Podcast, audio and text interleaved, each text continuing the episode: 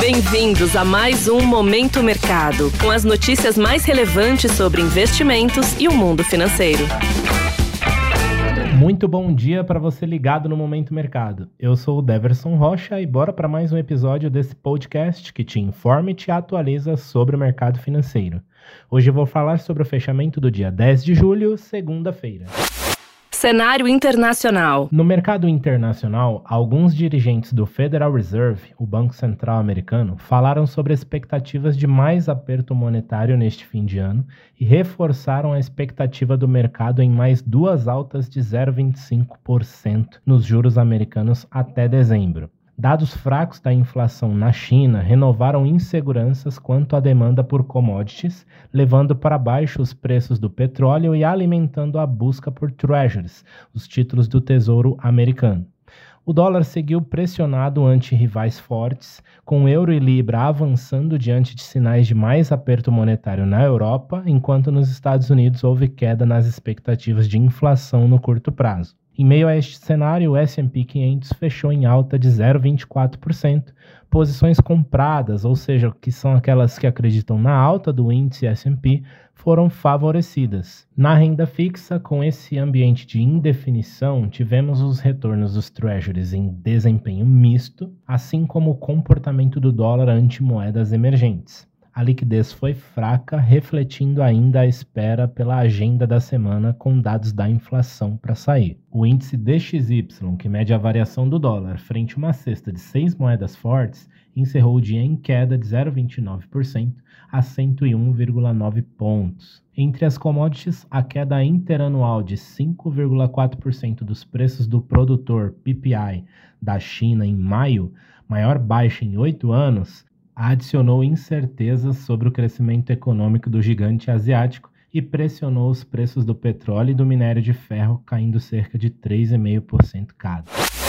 Cenário nacional. Por aqui, no câmbio, o dólar se valorizou frente ao real, fechando em alta de 0,34%, cotado a R$ 4,88, em meio à realização parcial de lucros após quedas acumuladas em junho e na última sexta-feira, dia 7, quando a Câmara aprovou a reforma tributária. Os dados de inflação menores do que o esperado na China ajudaram a balizar o movimento, enquanto investidores recompunham posições defensivas em câmbio. Em meio a este cenário, as alocações compradas ou expostas à variação cambial ficaram no campo positivo. No mercado de juros futuros, as taxas fecharam em alta moderada em toda a curva. O noticiário fraco e a agenda esvaziada abriram espaços para um movimento de correção, com investidores aguardando os dados do IPCA que saberemos hoje. Com isso, posições de investimentos que apostam na queda dos juros futuros apresentaram um resultado negativo. Na bolsa, o Ibovespa fechou em queda de 0,8% aos 117.942 pontos, apesar do avanço moderado que prevaleceu no fechamento de Nova York e Europa. A cautela se impôs na B3, que operou em baixa durante todo o dia. Na ponta negativa do índice, destaque para os nomes do varejo, como Renner, caindo cerca de 6,5%, Magalu, 4% e Via, cerca de 3,5%. No lado oposto, tivemos Azul subindo 3%, Ambev e Raizen subindo cerca de 1% cada. Desta forma, posições de investimentos compradas no principal índice da Bolsa Brasileira foram desfavorecidas. Pontos de atenção. Na agenda do dia, o presidente da Distrital de Nova York do Federal Reserve, John Williams, modera painel de discussão com economistas, o que pode trazer insumos para os próximos movimentos de política monetária.